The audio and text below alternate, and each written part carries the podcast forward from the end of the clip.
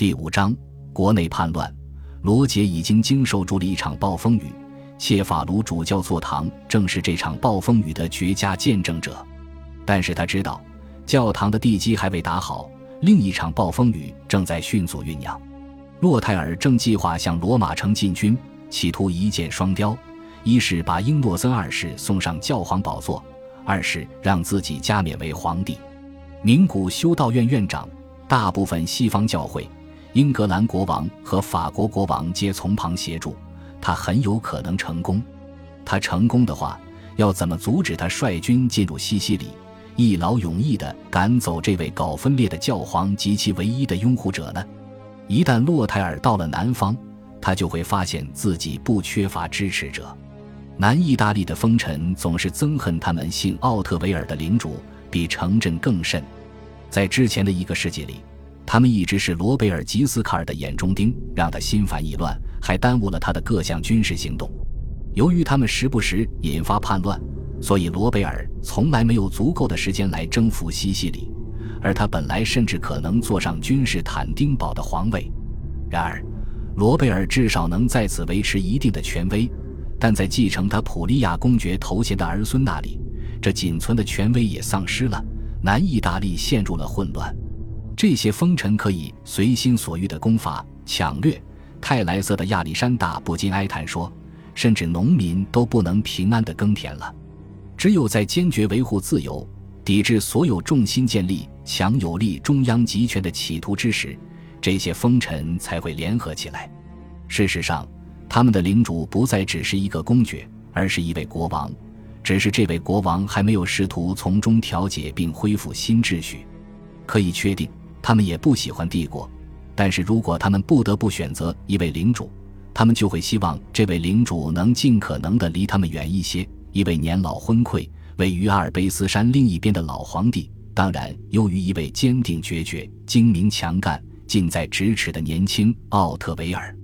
差不多在罗杰国王于一千一百三十一年下返回西西里的同时，这些风尘中最桀骜不驯的两位。孔维尔萨诺的坦克雷德和巴里亲王格里莫尔德在普利亚掀起了一场小规模的反叛。到圣诞节，他们已经占领了布林迪西。西西里国王罗杰并不是特别急于制服他们，他惯于在冬季尽可能的前往西西里。这时，切法卢主教座堂无疑占据了他的大部分注意力。此外，他还深爱着自己的家世。王后埃尔维拉是卡斯提尔国王阿方索六世的女儿，她嫁给罗杰已经有十四年了。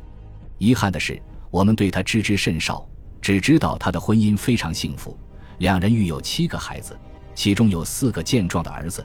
这些儿子是国王在晚年的重要依靠。一一百二十九年，他的长子罗杰和次子坦克雷德在意大利梅尔菲进行了一场仪式性的登台亮相。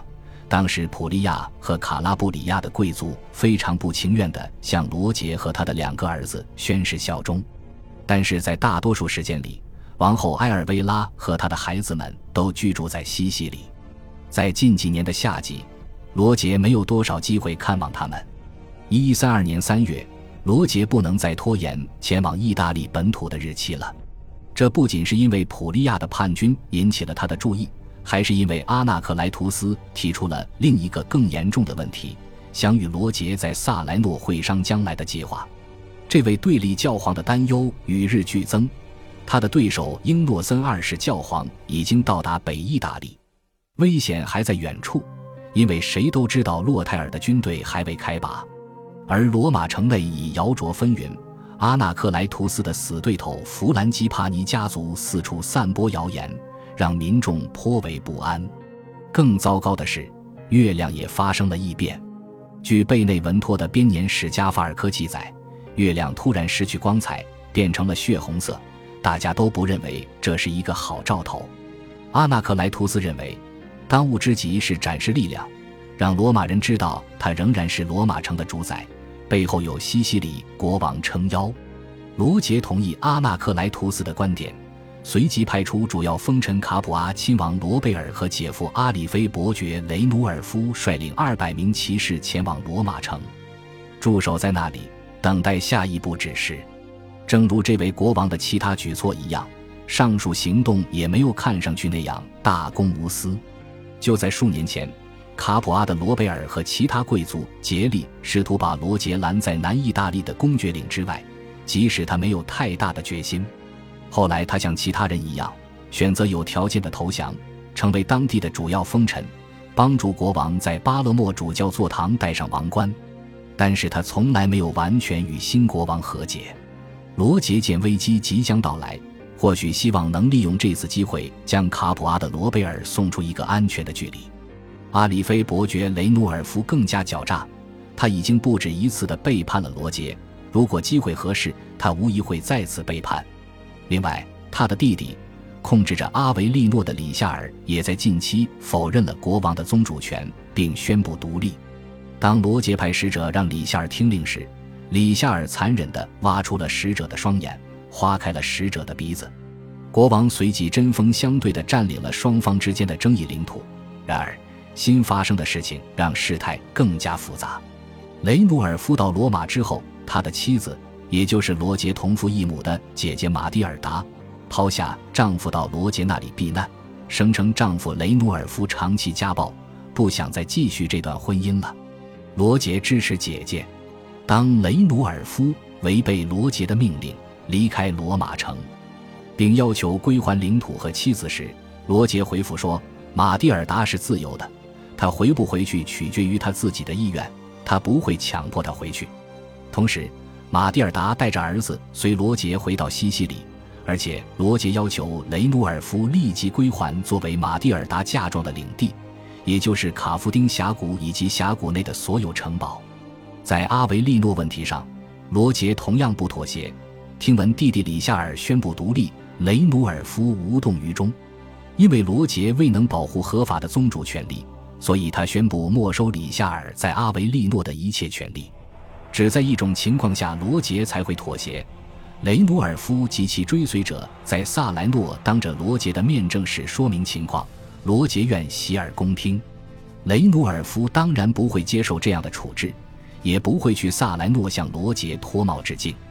他主动与卡普阿的罗贝尔，他也违反命令，从罗马撤回，接洽商议叛乱事宜。普利亚的叛乱被迅速镇压了。经过短暂的围城，一三二年五月，巴黎居民将格里莫尔德亲王及其家眷交给罗杰，罗杰把他们作为囚犯押送至西西里。而孔维尔萨诺的坦克雷德仅仅在许下一个诺言后就得到了自由，他许诺离开此地，前往圣地耶路撒冷，却从未兑现。所有战事在一个月内结束，但是更深层次的不满情绪在南意大利蔓延开来。